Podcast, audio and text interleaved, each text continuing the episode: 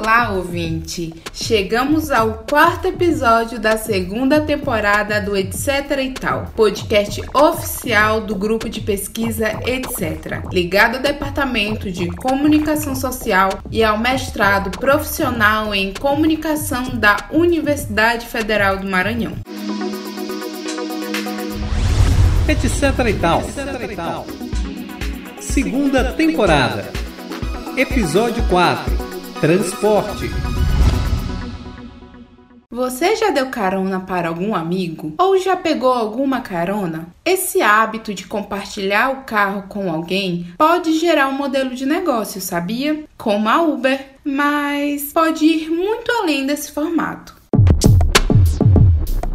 Nos últimos episódios, falamos sobre a nossa forma de consumo exacerbada, que pode gerar escassez de recursos e transtornos ambientais, causando mal-estar no mundo todo, entre outros problemas, é claro. Entretanto, destacamos também que esses males estão fazendo algumas pessoas e grupos repensar e transformar a forma de consumir. E essas mudanças de compra têm implicado em muitos setores, e o de transporte é um desses. Como?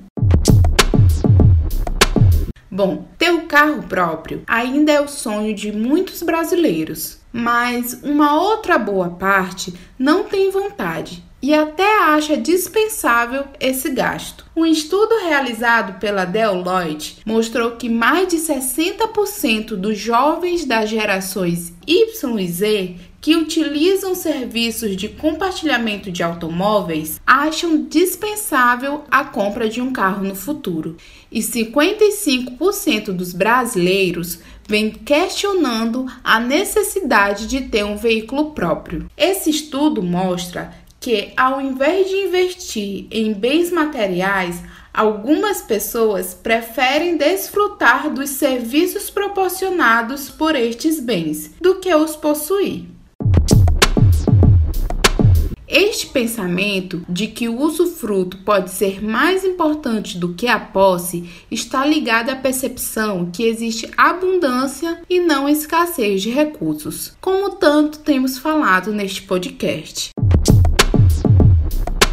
E é justamente essas formas de adquirir serviços de transportes baseados no compartilhamento e não na propriedade que podem gerar modelos de negócios rentáveis e justos. E é neste mercado que essas perspectivas vêm aflorando a economia da confiança. Será que temos esses modelos aqui em São Luís? Temos a Uber, que está envolvida em várias controvérsias. Mas será que é só isso? Podemos ter mais? Para conversar com a gente sobre a área de transporte, convidamos o Superintendente de Inovação e Cidadania Digital da Secretaria de Estado da Ciência, Tecnologia e Inovação do Maranhão, Leandro Franco. Olá, Leandro, seja muito bem-vindo. A gente agradece por a sua disponibilidade em participar da nossa conversa aqui do nosso podcast. Olá, Larissa, obrigado pelo convite. É um prazer estar aqui compartilhando o que vem aprendendo nos últimos anos, né, que vem aplicando também nos últimos anos nessa, no exercício da minha função enquanto coordenador do, da política pública de inovação do Estado. Então, a gente sempre começa com o nosso convidado contando um pouquinho para a gente sobre o que faz e com que trabalha um pouco. Então, conta um pouco para a gente sobre quem é você e com quem tem trabalhado na sua experiência na superintendência. Ótimo. É, bem, Larissa, é, primeiro de tudo, é, a minha formação ela foi em direito, é, mas ao mesmo tempo que eu estudei para me formar enquanto advogado, eu fiz uma especialização em gestão pública e venho há muitos anos estudando sobre inovação, né, o que fez com que é, eu fosse aprovado em um processo seletivo de inovação, de, de trainee em inovação e gestão pública, é, e, e, e, ser trazido aqui para trabalhar no governo do Maranhão há quatro anos.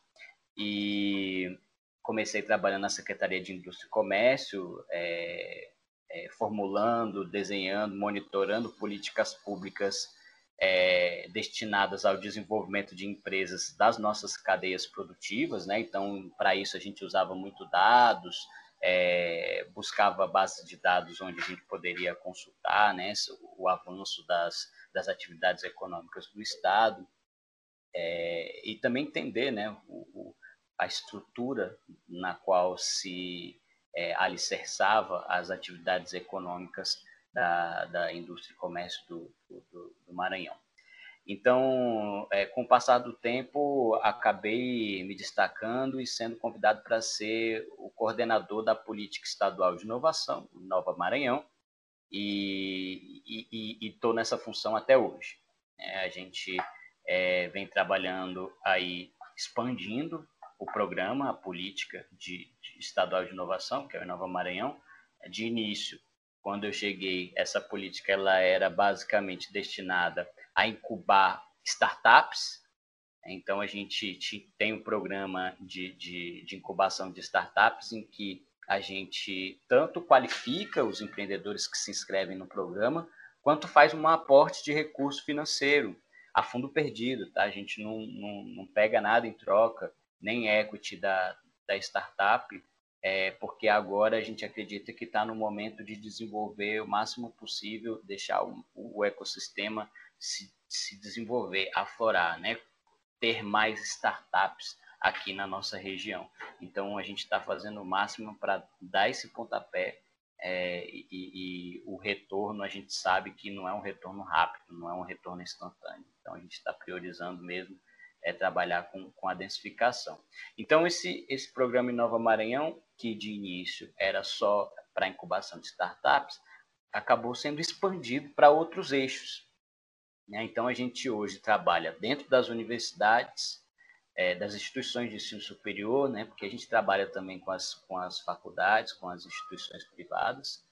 É, a gente, a gente fez programa específico de incubação para o público acadêmico, né, que é o nosso Centelha, que inclusive o processo de incubação vai iniciar agora, no início do ano, né, a gente passou por um processo seletivo é, no, no final do ano passado, e e, e, e, aí tem outras ações também dentro do eixo universidades, né? Por exemplo, um planejamento de longo prazo para criar cluster de, de economia de conhecimento, por exemplo, com relação à biotech, que, que tem uma agenda própria em termos de nossa atuação enquanto administração pública ao longo desse ano. É, e tem outros clusters também, eu estou utilizando é, biotech só para exemplificar, mas a gente vai trabalhar com, com tecnologia da informação e comunicação também, é, entre outros, né, o aeroespacial. E, além disso, a gente tem o, o próximo Centelha, né, que a gente também está planejando. Então, além desse, dessa construção de uma visão de longo prazo, de clusterização, de acordo com o diferencial competitivo que a gente já tem aqui no Estado, e de acordo com o que o mundo está pedindo, né? Esse mundo digital está pedindo, a gente está é, nesse processo de construção, elaboração de política pública é, e, e, aprimoramento dos, desse, desse eixo específico do, do Inova Maranhão. Um outro eixo em que a gente está atuando, eu, eu, falei do eixo de startups, falei do eixo de universidades, agora eu vou falar do eixo de educação básica pública, a gente atua diretamente com os professores e alunos. Esse processo ele ainda não está escalado para o estado inteiro, mas está em fase de escala, porque a gente já testou um piloto de política pública e percebeu que ele dá muito certo trabalhar com crianças e professores. E a gente trabalha com crianças e professores em dois sentidos.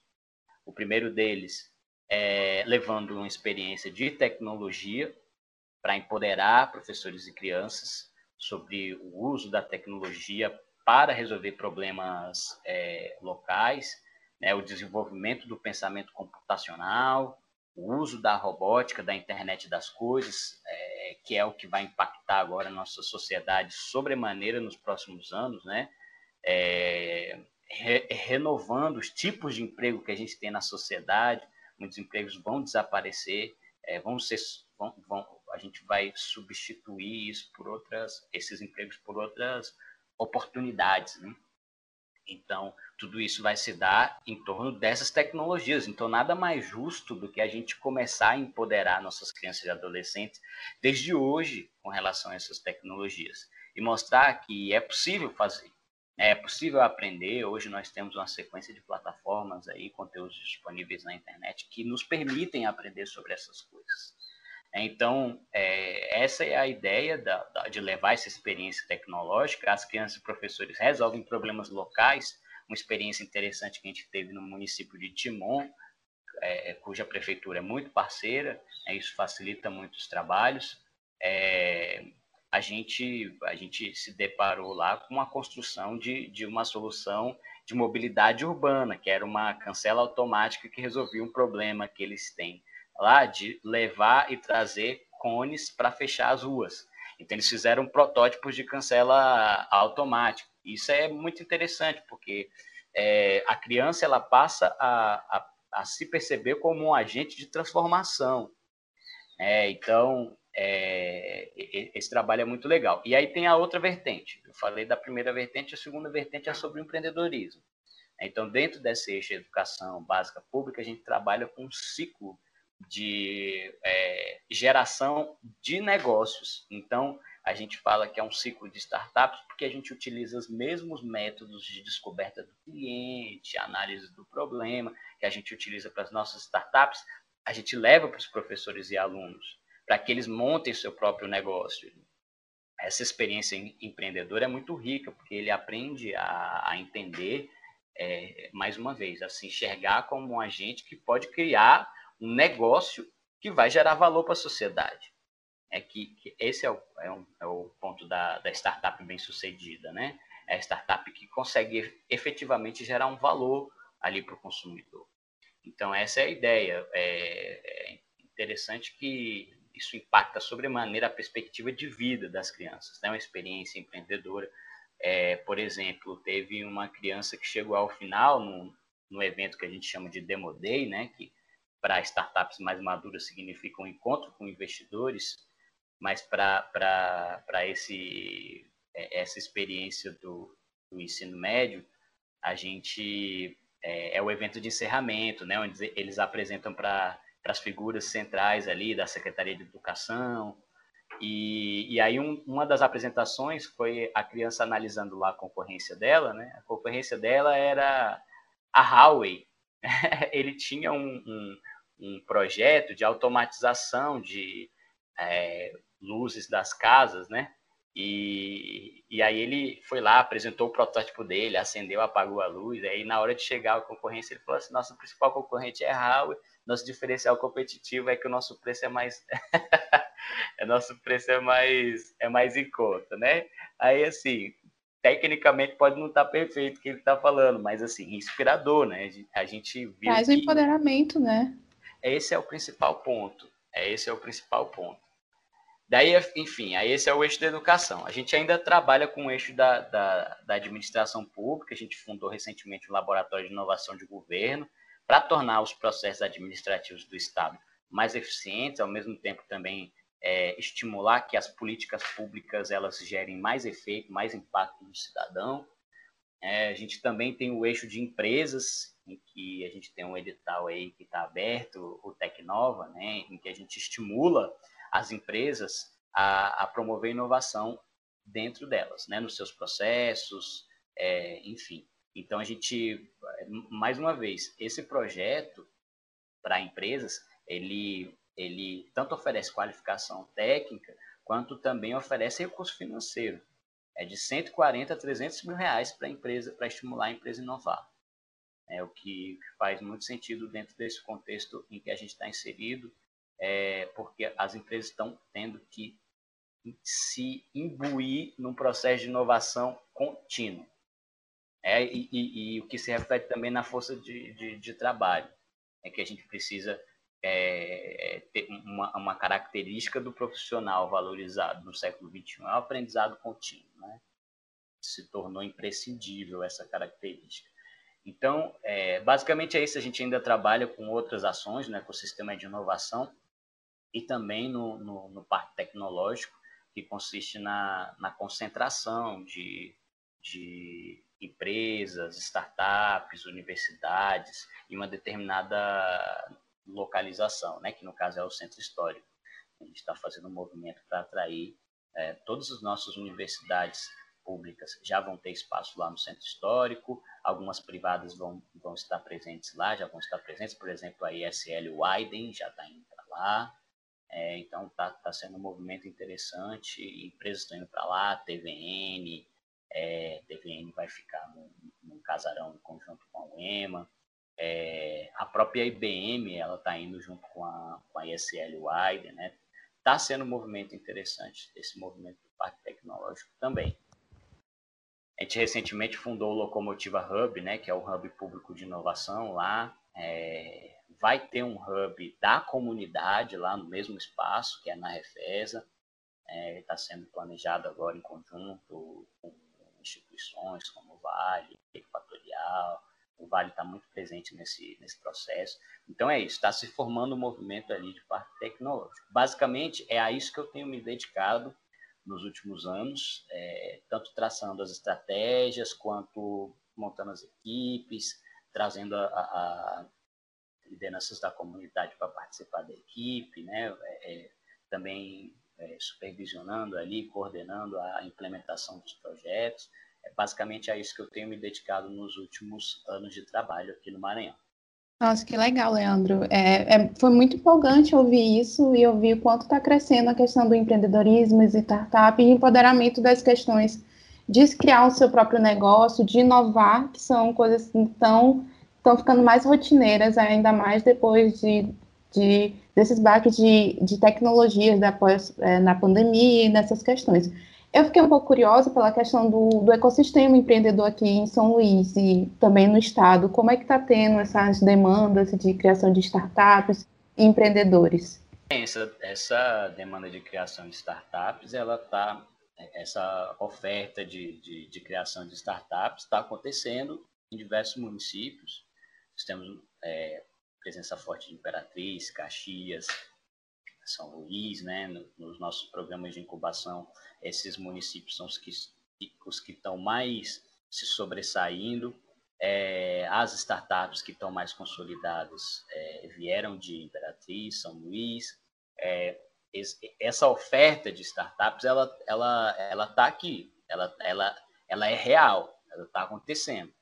Né? É, startups que estão se destacando em cenário nacional, a gente tem um exemplo da Anidu, a gente tem exemplo da Imagina Kids, temos exemplos também lá em Imperatriz, da, da empresa que trabalha com, as startups que trabalham com milhas de, de, de avião, tem uma startup que trabalha com, com ensino né, de, de é, jurídico, então, para concursos, então é, a gente tem aí exemplos bons de startups que estão ofertando esse, é, pro, esses produtos, né? esses, esses serviços né? Digi, é, digitais. Então, hum, além disso, a gente tem alguns movimentos dentro das empresas, das grandes corporações, né? movimentos de Open Innovation, que é quando, quando é, a empresa é, busca inovar não só com seu, a sua população, organização interna, ela busca fontes externas para promover uma cooperação e uma inovação, visto que é, os estudos apontam que para você ter uma inovação você tem que ter uma perspectiva variada, né? uma perspectiva, uma multiperspectiva, uma cooperação multidisciplinar. Né? E pessoas que estão dentro da empresa, geralmente elas, elas, elas estão submetidas a conteúdos e, e processos é, similares, então, as, a, as pessoas dentro de uma mesma empresa, elas têm uma, uma, elas tendem a uniformizar a forma de pensamento, né? É, e aí, quando você traz uma pessoa que é completamente assim, tem outra vivência, está tendo outra vivência, é, é, naturalmente uma forma diferente de pensar vai ser empregada na hora de inovar. É na hora de inovar. Então, e é disso que se trata inovação, né? É, é, empregar ferramentas, é, é, empregar novos processos, é, é, criar novos produtos, é isso, é pensar diferente, pensar fora da caixa. E, e por isso que a, a, a multiperspectiva ela é muito diferente. Então, esse movimento de Open Innovation que está acontecendo aqui em, em algumas empresas é, é, muito interessante. Né? Mateus está fazendo isso, Vai está fazendo isso, é um processo é, é que está se expandindo é, a nível mundial, né? E aqui também a gente começa a ver essas iniciativas. Então, é, a, a, uma outra coisa também, é, demanda por startups, que você falou, né? demanda e oferta por startups. As escolas já estão se atentando, sobretudo as privadas, estão se atentando muito para isso. Né? A nossa economia ela está mudando. É, o, o, a forma de trabalho ela está mudando. E eu digo isso em termos mundiais, estou dizendo isso só em termo local. Então, é, a, a, o, o, emprego da, do adolescente de hoje, que, que vai ser empregado daqui a alguns anos, ele vai ser diferente de um emprego há 15 anos atrás. Né? Um, um, não vou nem falar emprego, um ofício, uma, uma função na sociedade. Vai ser diferente da, da função de 15 anos atrás. Então, as escolas já estão se atentando para isso, estão tratando disso também, fazendo um panorama geral sobre oferta de startup e, e, e demanda de startup. Tá, tá aí o panorama, tá? E tem uma, uma outra coisa também, só para complementar, para fechar essa pergunta, é, nós temos startups que estão provendo muitos serviços aqui, né? É, Uber surgiu como startup de nome, é, Táxi 99 também, isso são é, serviços de, é, que, que estão sendo muito utilizados aqui no, no, no estado, né? E são, é, start, são empresas que surgiram como startups lá no, no, no, Vale, muitas vezes no Vale do Silício, né? Aqui no Brasil também, no caso da, da, da brasileira. Então, é, é, é isso, a gente, a gente consome o serviço de startups aqui né, no estado. Não só dessas mais famosas, mas tem consumos de, de outros também. Né? A gente sempre traz essas questões de, e tu na tua fala sobre as questões das tecnologias digitais, né? Que vem cada vez mais forte cada vez mais inovando em todas as áreas. É, a gente traz sempre para falar sobre a viabilidade de modelos de negócios da economia da confiança aqui em São Luís. É, porque uma das características da economia da confiança é a dinâmica entre pares, que ela tem uma certa dependência ao acesso à internet para se sustentar. No caso de transporte, da área de transporte, se mostra ainda mais importante, pois é, desde pegar um aplicativo, se conectar com o motorista, o motorista usa o GPS e ficar entrar em contato com o cliente. É, sobre esse ponto, eu queria saber sobre quais as dificuldades você enxerga no uso dessas tecnologias aqui na cidade e quais têm sido as propostas do governo para solucionar. É, a gente sempre traz essa pergunta porque em todas as áreas, todos os convidados trazem um ponto diferente. E aí, é, vindo da área de alimentação, de, de objetos de tarefa e de transporte também tem, tem muitas barreiras a ser enfrentadas, né? Com certeza, com certeza. É, eu diria, assim, se, se, se direcionou a pergunta aqui para o município de São Luís, né, é, mas eu diria que esse é um problema dos centros urbanos de uma forma geral, e eu não vou nem entrar na, na, na parte rural porque é outra complexidade, mas de uma forma geral, os centros urbanos eles enfrentam um problema com aplicativos de mobilidade é, com, com, um aplicativo de economia de confiança também é, é, funciona da mesma forma, que é o seguinte, é, trazendo como exemplo o Uber. A gente, é, não sei se você costuma pegar Uber, Larissa, mas às vezes aqui em São Luís, é, o Uber te pergunta, né? Para onde você vai? Pra, é, e, e muitas vezes esse objetivo de saber para onde você vai é para não entrar em determinados bairros. É, e, e, e, isso não é um fenômeno exclusivo daqui. Em São Paulo isso acontece também. Às vezes, até mesmo apoiado pela, pelo próprio Uber, pela própria instituição. É, por questões de segurança, né, eles não, não entram em determinados bairros. É, o que às vezes pode ser infundado, mas enfim, não é esse o caso. O que acontece é que a gente alija parte popula da população desse serviço. E aí eu estou falando da ponta do, do, do acesso ao serviço. Não estou falando nem de quem está provendo esse serviço, que é a questão dos, dos, dos motoristas de Uber, motoristas de iFood, etc. Estou falando aqui da, da ponta do acesso ao serviço. A gente tem a exclusão, uma exclusão maior da periferia. E o, e, e o ponto da segurança é só um deles. Ainda tem outros pontos também. É, se, se a gente toma, por exemplo, é, a questão da, da, da, da, capacidade de consumo, é, a renda dessa população, que está intrinsecamente relacionada à complexidade ali da, da a complexidade econômica da, da região, né, que, que, reflete nos salários, que reflete na quantidade de empregos, né, na porcentagem de desempregados, a gente também, esse elemento também contribui para essa exclusão.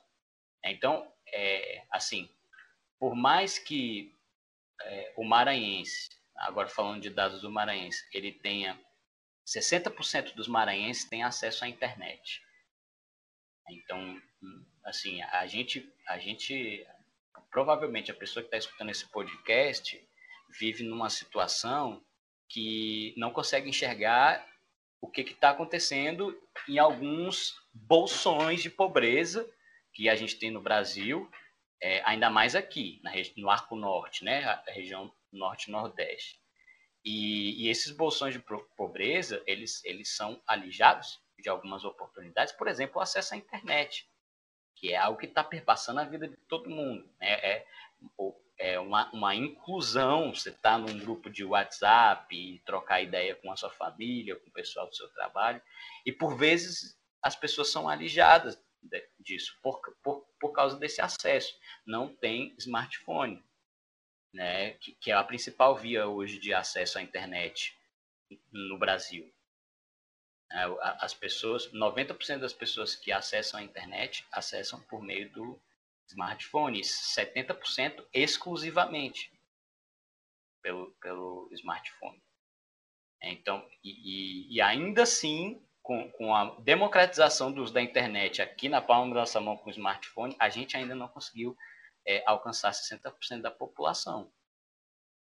Então, é, existe essa, essa questão que é até mais social do que de infraestruturas de, de internet, de acesso, é, mas tem também aí, é claro, a questão da internet, que, que é, em alguns lugares ela não pega bem, né? Você vai para municípios do interior, não pega bem, e aí já está pulando um pouco aqui o escopo da pergunta de São Luís, né? Para alguns municípios do interior não pega bem, Uber, é, os aplicativos, a internet tem dificuldade né, para fazer funcionar. Então, isso é um entrave, é, mas eu acho que o principal entrave é esse, tá? É o, é o, é o, é o social. É... E aí, enfim, e cada aplicativo vai ter uma dinâmica diferente, né? É, você tem uns aplicativos de mobilidade urbana que vão enfrentar esses problemas sociais que eu estou te falando, aí tem o WhatsApp, que já não enfrenta tanto, né? Aí vai ser problema de infraestrutura mesmo. Ah, a internet não pega muito bem. É, tem município que não tem internet. É, então é, é, é, isso. Você, você tem essas, essas, esses elementos. Né? Cada caso vai te apresentar um, um conjunto de elementos é, que, que vai te dizer quais são as principais dificuldades. Eu acho que os dois principais eles estão aí e, e aí o que, que o governo faz para isso? Eu acho que a principal forma do governo atuar nisso é, primeiro, continuar fazendo os programas sociais, porque é, como é que a, a, a, prioridade da pessoa é a necessidade fisiológica básica, né? É comida, é gás. Mais uma vez, a gente está numa bolha que não permite a gente enxergar que tem gente que tem dificuldade de gastar 90 reais para comprar gás. Então, essa pessoa que tem 90 reais para comprar gás, como que ela faz para comprar crédito celular, smartphone? Né? Às vezes prioriza uma coisa ou outra. É... E aí, então, tem, é, é o, o que, que o governo pode fazer? É continuar com os programas sociais para você é, lidar com esse tipo de dificuldade né, que, que a população mais pobre tem e de outra ponta também é, é criar uma estrutura de incentivo para levar a, a internet para lá, né? para viabilizar a internet para esses grupos sociais. Né? Sobretudo, um uso de qualidade da internet. Né? Então, é levando é, experiências para os colégios do, dos filhos, as crianças, em que eles aprendam a pesquisar, né? É, que é uma, da, é uma das grandes funções da internet quando utilizada no colégio, é aprender a pesquisar, segundo o Estudo Nacional do CETIC. É, aprender a pesquisar sobre conteúdos de colégio, isso é, isso é, isso é muito importante. Saber que existe uma ferramenta ali em que você pode buscar informação. É, então, esse tipo de política também é, é, dá muito certo. E, e, estimular políticas de impacto social. Nós temos é, é, incubadoras aqui, uma incubadora aqui no estado, que é o Sucausa, né, da Monique, é, que, que é, focada nisso, em negócios de impacto social. Então, esses negócios levam em consideração esses esses problemas sociais que a gente vive, né? E aí isso pode dar origem a, a negócios in, includentes, por exemplo, lá em Brasilândia, no São Paulo, em São Paulo, eles, como o Uber estava tendo esse problema para adentrar essa periferia, que é a Brasil, Brasilândia, eles criaram um negócio social que atendesse às, às necessidades específicas ali da região que o Uber não estava conseguindo atender. Né? Então, isso foi uma experiência é, interessante, que é uma possibilidade também da gente fazer, que a gente também está fazendo aqui.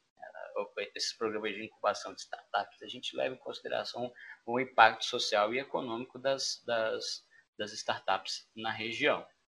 Né? É, e é isso. Eu acho que é, é programa social, é ampliar acesso à internet, é, é, incubar negócios que tenham um, um, um impacto social, um impacto econômico, é, e programas de educação, educação, educação, educação, acesso à internet, pesquisa à internet. Eu acho que isso daí é um pacote bom que o governo pode é, fazer para democratizar né, esse, esse mundo para quem vive às margens, né, a, a, periferia do, do dos, dos grandes centros urbanos de, de alta complexidade econômica.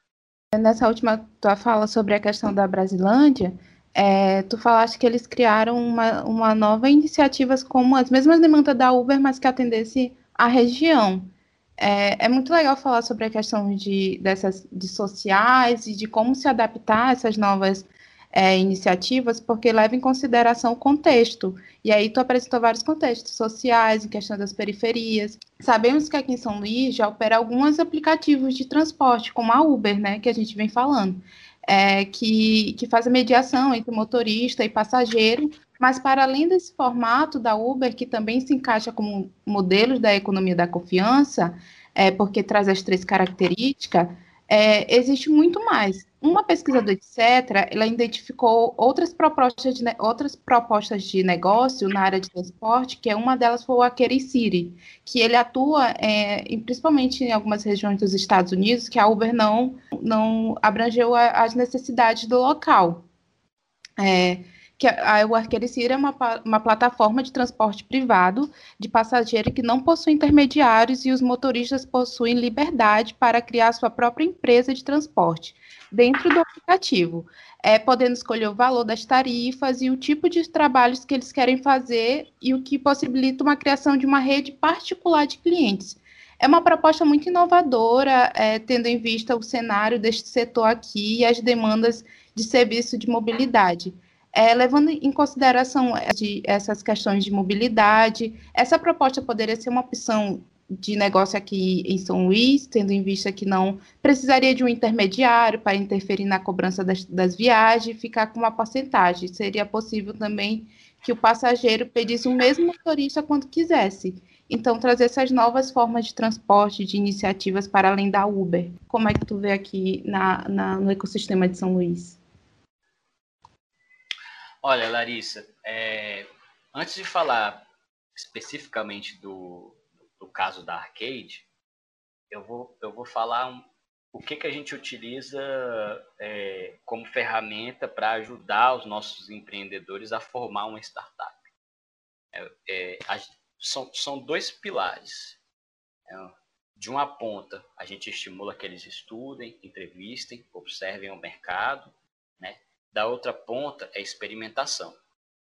E, é, e essa experimentação, ela envolve uma interação com o potencial cliente. Então, é, estudo, pesquisa, interação, experimentação. Nesse sentido, é, fica mais fácil descobrir qual negócio que vai prosperar, qual negócio que tem o potencial de prosperar e de dar certo, e qual negócio que não está tendo aderência ali no mercado. Né? Que tipo de, de adaptação você tem que fazer na sua ideia, porque a sua ideia inicial resolvia um problema que está se mostrando ali que não é da forma que você pensava. Então, a gente estimula que haja esse estudo do mercado e essa interação com o cliente, né, para saber se esse modelo vai se aplicar ou não. Então, a partir disso, naturalmente, um novo empreendimento, ele, ele vai encontrar dificuldades para aplicar o seu modelo de negócio em lugares, em lugares diferentes. Né? O arcade é, sendo aplicado lá em Austin, no Texas, nos Estados Unidos, é uma coisa. Vir aqui para São Luís é uma outra coisa. Né? Vai, vai encontrar uma renda per capita diversa, que se encontra lá, é uma cultura diversa, né? são, são questões sociais, de infraestrutura urbana diversa, é, enfim, você tem uma diversidade, são concorrentes diversos, é, então você tem uma diversidade que, que talvez tenha, que talvez faça o modelo de negócio ser repensado né, para cá, ou então descoberto que ele não, não, não, não funciona para cá. É a mesma coisa, o Uber teve que repensar o Uber para entrar na Índia. Porque como é que você vai exigir um carro super bom num, num, num país como a Índia? Né? Lá eles tiveram que repensar isso, é, essa questão dos carros. Então, assim, só exemplificando, aqui no Brasil também teve que ter adaptação, mas é, é, são casos marcantes que vale a pena a gente citar. Então, é, quando você vai analisar se o negócio vai dar certo ou não no local, você tem que levar em consideração esses fatores tem que levar em consideração esse aspecto da experimentação e da pesquisa de mercado para descobrir o cliente, pra, enfim, para entender a experiência ali do usuário. Né? E então, é, quando a gente fala desse movimento do arcade, você pergunta assim, ah, tem potencial? Para mim tem potencial, porque claramente é, oferece um benefício, aliás, pode oferecer um benefício, né, que faz muito sentido para a nossa população que, que é o sentido para a nossa população? É o, o, mais barato. Nossa população, ela, é, o, o, Uber é de uma ponta, ele precisa de mais dinheiro, porque o cara tem três filhos, é, e da outra ponta, nossa população, assim, é, média, ela não tem esse tanto de recurso para ficar pagando remessa de lucro para o Uber para os Estados Unidos.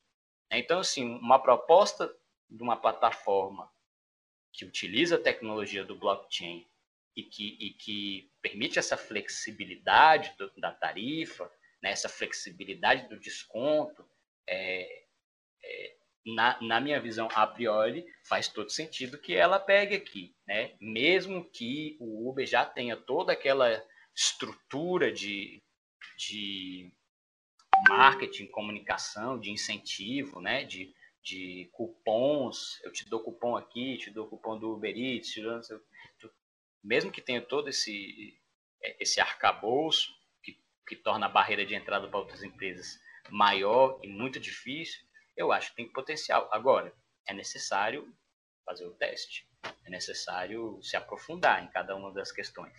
Né? É, da forma que está posto hoje, é, eu acho que teria que ter alguma, algum elemento assim para dar uma chacoalhada na perspectiva dos atores envolvidos nesse mercado para que a, a, arcade pudesse eventualmente prosperar. Que eu não sei como é que está também a tecnologia, assim, o uso, a experiência do, do, do, usuário a partir dessa expansão, né?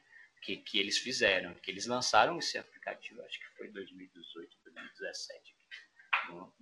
Brasil. Então, não sei como é que está o uso disso. Né? Então, sim, supondo que a tecnologia esteja perfeita e que está se aplicando, etc., eu acho que é, faz sentido isso se expandir para cá em, em, virtude, em vista dessa possibilidade de ter ganhos para as duas pontas, né? tanto para a ponta do motorista quanto para a ponta do consumidor, ganhos econômicos. Né? É, tem, óbvio, isso tem que superar o Uber, é, e, e, isso tem muito a ver também com a quantidade de pessoas que já estão cadastradas na plataforma. Né? Então, por, então, por exemplo, o Uber já todo mundo conhece, já está todo mundo cadastrado. É, por exemplo, se, se, o motorista ele já tem lá o aplicativo do, do Uber, tem gente chamando o tempo inteiro. É, e o arcade, como que tá? Tem essa barreira de, de entrada também. É, tem, tem a questão cooperativa, que também permeia essa, essa discussão. Então, por exemplo, a cooperação entre os motoristas da região.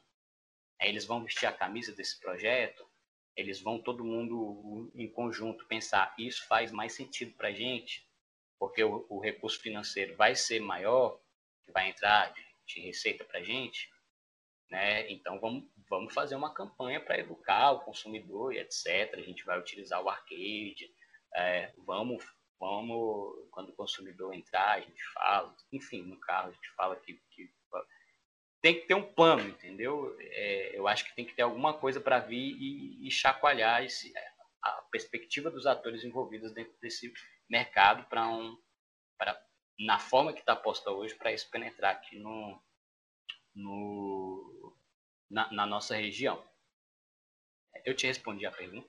Sim, sim, e acabou que tu respondeu é, com é, duas perguntas que seria uma outra que eu ia trazer, que é de uma outra proposta de iniciativa, que era a Paper, que é uma plataforma de compartilhamento de carro, em que usuários podem cadastrar tanto para disponibilizar o seu veículo quanto para alugar. Essa proposta se torna válida ao percebermos que parte da população vem achando dispensável o gasto com o carro próprio até porque nem todo mundo usa carro todo dia, e isso de compartilhar pode trazer muitos benefícios.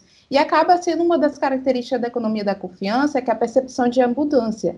Eu ia perguntar se, se é viável aqui em São Luís ou se as pessoas utilizariam essa, esse aplicativo de compartilhar carros. É, já se eu uso só três vezes no dia, por que, que eu não posso, nesses dois dias de ocioso, por que, que eu não posso compartilhar com outra pessoa?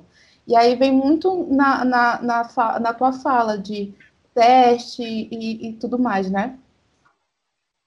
Perfeito, é exatamente isso. É exatamente isso. É, o processo é o mesmo da identificação se tem potencial ou não, né? É, assim, a priori, para mim, faz todo sentido. Um carro parado, agora a gente ter, teria que fazer o estudo, né? Quantos carros parados tem? Qual é a escala que vai dar? É, a, a, cultura da população, né? A perspectiva da população. É o que? o seguro vai garantir a integridade do carro, o desgaste do carro vai compensar o recurso que está entrando. A acessibilidade, se eu não me engano, é R$ reais o dia, né? O carro mais barato da. Eu, eu, eu vi isso uma época. É R$ reais o dia, assim, para mim é um preço acessível. Então, aí agora, a população elegível que pode alugar esse carro, vai alugar para quê? Em qual contexto? Né? É, vale a pena ela deixar uma outra coisa para alugar esse carro? É, eventualmente ela aluga um carro mensal na Localiza. É, vale a pena ela deixar a Localiza para ir para esse aplicativo? Ou é, outra coisa também, para que, que ela aluga? Ah, eu alugo só para fim de semana, para ir para Barreirinhas. Né? É, vai substituir o quê? É uma, uma, uma passagem de uma van, que é 100 reais, né? Então, uai, então faz sentido. É melhor alugar o carro, se for só 85 reais, do que é, a van. Né? Ou, ou alugar esporadicamente para você transportar as pessoas. Então, assim, quem é que aluga? Qual é o público potencial? Né? Quanto, qual, qual é a escala desse negócio aqui? Acho que tudo isso vai ser, pode, pode ser tanto estudado né, para se projetar, quanto é, experienciado, né? implementa um piloto aqui, entende como é que é a dinâmica da região e, enfim, e averigua a viabilidade do, do negócio. Sim, sim. E tem Na questão... mesma direção do outro, né? É, sim, é, é questão de teste, né? De qual, de quais demandas, o que, que vai, como que rola aqui, qual é o contexto, porque é, são cidades diferentes. Até aqui mesmo no Maranhão se diferencia as demandas, por exemplo, de Barreirinhas, que é um outro município, de São Luís e por aí vai. É, e já falando sobre as questões das iniciativas, todas as propostas, tanto a Paper como o Arcade City, inclusive a Uber, são iniciativas que apresentam característica da, da confiança entre desconhecidos, tendo em vista a relação motorista-passageiro e que uma das e é uma das características também da economia da confiança essa construção de confiança entre pessoas que a gente não conhece.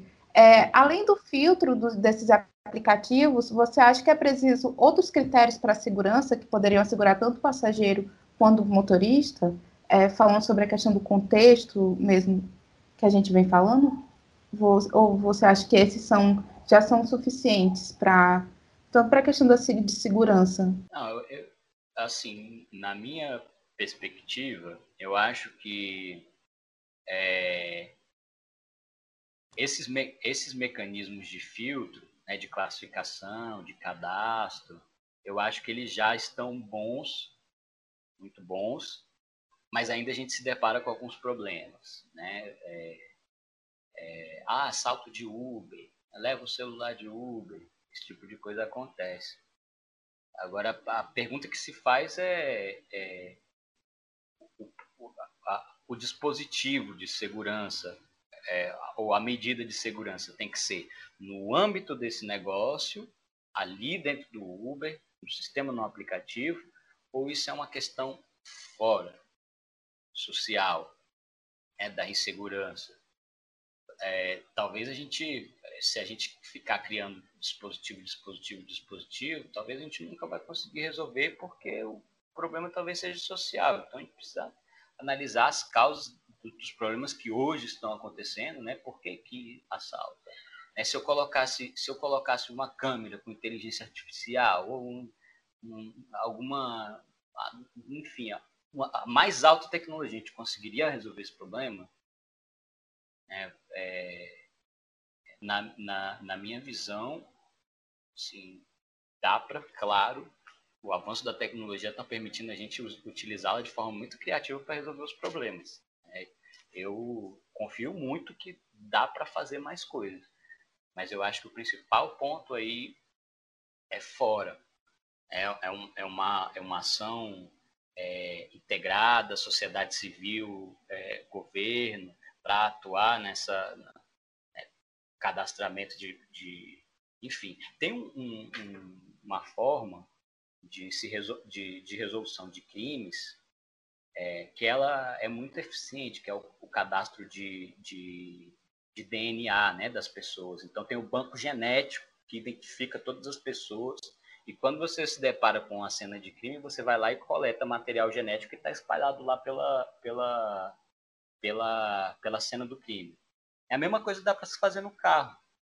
Então, será, será, será que o, o problema ele, ele pode ser resolvido alterando algum dispositivo ali dentro do carro, no celular ou na análise da pessoa? Ou isso é uma questão de segurança pública do Estado, né? que, que vai ampliar seus bancos genéticos, que vai é, fazer uma carteira é, de identidade digital, que integre com informação genética, enfim, é, eu acho que isso é mais uma questão pública do que uma questão do negócio em si, né? Que é óbvio precisa de vários atores trabalhando para articular, articular uma solução para isso. Né? Agora a solução eu acho que ela é mais relacionada a crime, violência, do que relacionada ao business, a forma com que o business ele se é, se, se funciona, né? É, é, operado.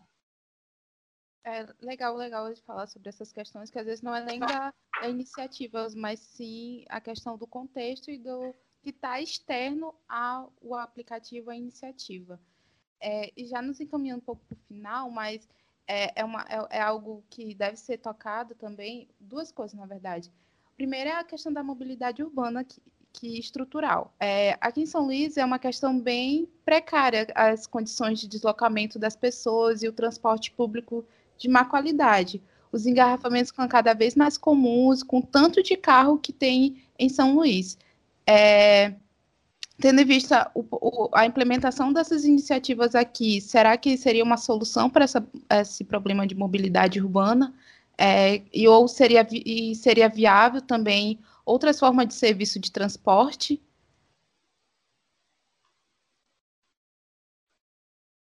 Com certeza, Larissa, com certeza. É, eu acho que a, muitas das soluções para a mobilidade urbana elas estão relacionadas com essas novas soluções, né, com esses novos serviços. É, agora, o problema, o, o, qual é o problema? É, essas, essas soluções elas vão se deparar com é, uma, estru uma estrutura que já está posta. Né? Então, tem é, os empresários que prestam serviço de, de, transporte urbano, que tem lá as empresas que ganham licitação, que tem as linhas de ônibus, etc. Então, é, uma vez que você implementa esse tipo de solução, você vai ter um choque, o que é normal, que na história da sociedade sempre teve isso, né, e vai continuar tendo. É, quem está propondo uma solução inovadora quem está no mercado e quem já está ali estável quer resistir. Né? Então a gente tem esse, esse jogo político que é normal, é, que acontece desde que o ser humano se entende por ser humano. É, e, tem, e tem outros aspectos também, né, que é o papel do setor público. Eu vou te dar um exemplo muito claro. Tem uma, uma economista que, que fala muito sobre o papel do Estado em atuar na geração de mercados, né, que é a Mariana Mazzucato ela, ela fala o seguinte: o Estado ele tem um papel crucial para é, abrir mercados para a iniciativa privada. Então, por exemplo, quem fez a internet, a internet saiu de um programa de incentivo público é, é, a, a, a, criação de tecnologia, DARPA nos Estados Unidos. É, público, dinheiro público. Aí a, a tecnologia touchscreen, as tecnologias do iPhone, para você ter uma noção, a maioria, as mais significativas, saíram de programas públicos de incentivo. Então, por um lado, o Estado atua na, na, na ponta da oferta para ajudar essas empresas a criar uma tecnologia que cujo investimento para se chegar a ela é muito arriscado e aí depois a empresa vai lá e faz o negócio a partir daquilo. É, agora, sim, o Estado provê uma, uma, uma, um arcabouço ali de incentivos e de insumos necessários para a prosperidade ali da, de um conjunto de empresas, né, de um pool de empresas. É, e, e, e, da outra ponta, o Estado ele também tem a, a, a capacidade de é, moldar a demanda por um determinado serviço de uma empresa. Então, vou te dar um exemplo. É, aqui no Brasil, a gente tinha duas opções de modal de transporte é, no século passado. É, a gente podia construir malha ferroviária ou a gente poderia construir ma malha rodoviária. A opção foi por malha rodoviária. Ao invés de fazer transporte por trem, a gente resolveu fazer transporte por caminhão e carro. É, isso fez com que, necessariamente, é, fábricas de carros, caminhões se instalassem aqui. Por quê? porque foi a infraestrutura que foi criada. Né? Se fosse uma estrutura ferroviária, é, ia ter espaço para a construção de, de é, é, empresas que constroem trilha, trilho, é, vagão de trem, né? opera trem, logística e etc. Logística voltada para trem, né? hoje é logística voltada para caminhão. É, revo, revolução industrial também teve papel do Estado em criar essa demanda, né? Então, é, o que o que a gente percebe é que o Estado tem um papel muito importante nessa nessa nesse problema, né, que se quer resolver. Então, por exemplo, a gente tem aqui um problema do engarrafamento. É, é, é se você coloca os aplicativos para funcionar de forma apartada do ônibus ou de, de, de, qualquer outra coisa, né, que já está funcionando, na verdade, é, não necessariamente vai resolver o problema do, do, do engarrafamento, que é o que faz mais as pessoas perderem tempo no trânsito.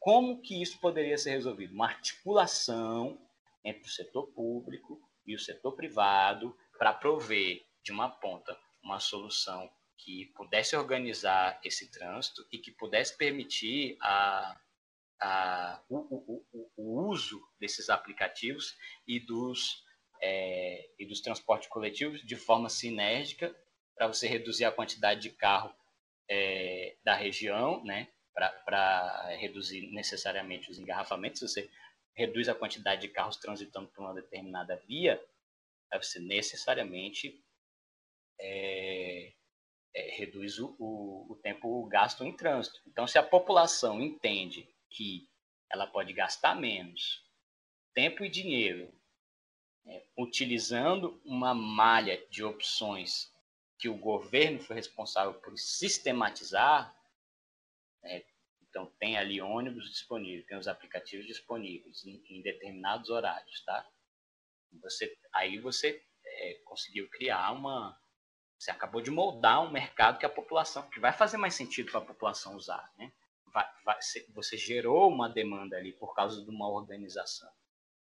Então, é, sim, existe a possibilidade da gente utilizar esses, essas soluções, esses aplicativos, para que a gente possa resolver o problema da mobilidade urbana. Vai, vai, vai exigir articulação? Sim. Vai exigir brigas políticas? Com certeza.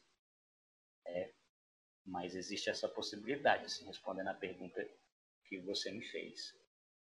Bom, é, já indo para algumas questões, a gente fala muito de solução, de que essas iniciativas trazem, mas também a gente sabe que nem tudo são flores, muito pelo contrário. Na mesma medida que iniciativas como essas trazem oportunidade de sucesso, de emprego e de ser autônomo ou de complemento de rendas, é, em um cenário de desemprego em massa e de afrouxamento de, das leis trabalhistas, como aqui no Brasil, elas também podem trazer a precarização do trabalho, tanto que a Uber até virou sinônimo né, de precarização do trabalho. Muitos chamam a, a, é, essa nova fase de, das relações capitalistas de uberização do trabalho. Eu queria saber como o governo poderia intervir para que iniciativas como essas pudessem ter aqui em São Luís mais é, poderia ter aqui em São Luís, mas com como amenizar esses problemas de precarização do trabalho? Ótimo, excelente pergunta, Larissa. E a primeira coisa que eu te respondo é o seguinte: é, ciência é, técnica de política pública. Fazer uma discussão ideológica dentro desse, desse contexto, para as duas partes, tá? Para o cara que é, nossa, o Estado tem que sair da frente, é a empresa que tem que atuar, só a empresa, o Estado não precisa fazer nada, só ficar calado, só sair da frente. Tem gente que pensa assim e tem gente que pensa assim, não, o Estado tem que ter tudo, não pode ser o privado, etc. Para as duas pontas, a gente tem que se alijar dessa questão ideológica e fazer o cálculo. O cálculo. É, cálculo de custo-benefício, cálculo de alocação de recursos, cálculo de trânsito, cálculo, é, técnica de política pública, como é que se implementa, como é que faz piloto, qual estudo que tem que fazer antes. É isso que a gente. É, essa é a primeira, para mim, esse é o primeiro passo da resolução desse desse problema da precarização. Cálculo. E aí a, a gente vai entrar em outros fatores, né? É, é, a gente está num a sociedade ela está mudando drasticamente a economia, a forma como se faz política, a forma como se comunica e, e, e muitas instituições, organizações estão perdendo o sentido de existir. É, o Estado ele está ele está andando a passos de tartaruga, enquanto a sociedade está dando um loop, uma acelerada de, de mudanças. A gente, tá, o, o, o, presidente no país foi eleito por manifestações em WhatsApp, Facebook, e não só aqui, em outros lugares também. Então, é, só que as pessoas não, cons não conseguiram ler esse cenário em que a gente está imerso. Então, ao, me, ao mesmo tempo que esse cenário ele significa tecnologia, ele traz, como, como você falou, né, alguns malefícios, traz benefícios e, e, malefícios, né, traz mais conforto, mas ao mesmo tempo traz essas questões. Agora a gente, a gente precisa entender que está acontecendo o fenômeno global de redução da quantidade de empregos que a gente tinha. Né? Então as pessoas estão ficando desempregadas. Se as pessoas estão ficando desempregadas, elas vão procurar o que é possível para elas ganharem recurso financeiro. Né? E, o, e, e, esses aplicativos têm se mostrado como saídas para ganhar esse recurso. Então, é, é, isso é. Tanto é que quando você vai conversar com uma pessoa que se beneficia disso, ela, ela, ela muitas vezes ela fala assim: olha, gente, é, eu quero. Tem uma divisão né, das, das, das duas, do, do, grupo em, dois, em duas partes. Né? Uma parte fala assim: não, a gente quer mais direitos, mais, é, mais humanização né, nessa relação. E da outra parte, os caras falam: não, tá ótimo, eu estou ganhando meu dinheiro, é, tô, tô ganhando, e, e não é R$ 1.200, eles não é um salário mínimo, é mais. Eles estão colocando mais dinheiro do que um salário mínimo na mão da, da, da, das pessoas. Né? É, é, e, e, assim, pra, pra, isso é pirâmide de Maslow. O que, que é a necessidade maior do cidadão hoje? O cara que ganha R$ 1.200, ele vive ali num orçamento curtíssimo, com dificuldade para alocar os recursos, né? ainda mais se tem filho.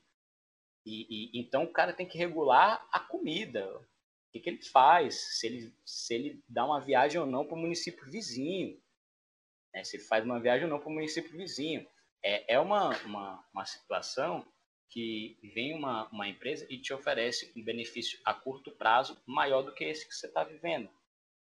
Então você vai trabalhar aí, ao invés de você trabalhar oito horas contadinha com horário de almoço, etc., você vai trabalhar num sistema é, que, que que vai te exigir mais, é, 12 horas por dia, trabalho no fim de semana, é, mas aí seu score está aumentando e o dinheiro que você ganha aumenta e tem uma, uma, uma, promessa de progressão ali, né? Você vai se tornar um Uber Black e aí por quilômetro você vai ganhar mais recurso. É, então tem, tem, existe uma, uma, uma estrutura que é sedutora para essa população que já está precarizada. é, assim, então, o que, que é essa pre...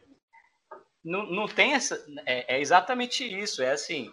É, você está você tá lidando com a população que já é já está vulnerável.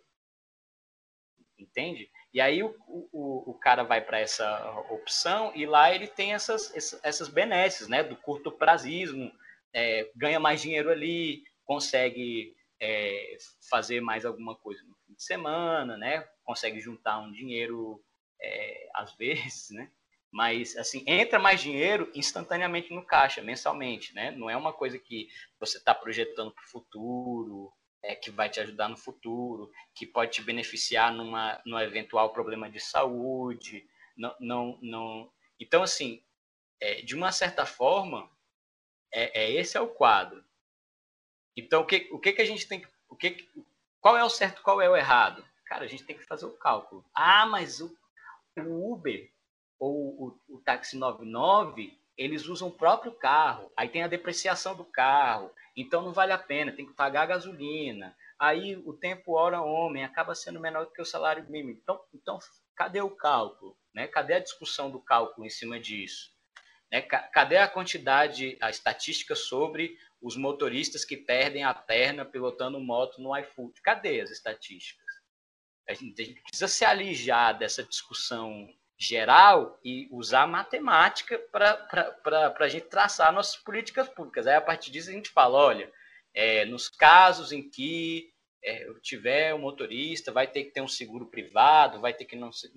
Aí vai aumentar o preço do, do iFood ou do Uber. Tem que ter uma matemática por trás disso. É, e aí na, na, na, periferia, como é que faz para a gente não, não, excluir mais ainda a população periférica dessa prestação de serviço?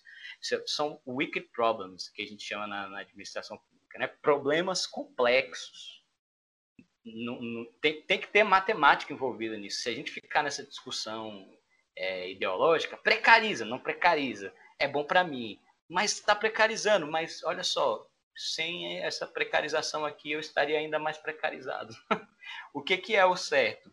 Tem que ter a matemática. Tem que ter a matemática, tem que ter a política pública, a técnica, a boa técnica de política pública para resolver esse problema. Golpe de fala, né? Que, aquelas frases bonitas, né? De ambas as partes. Defender quem mais precisa.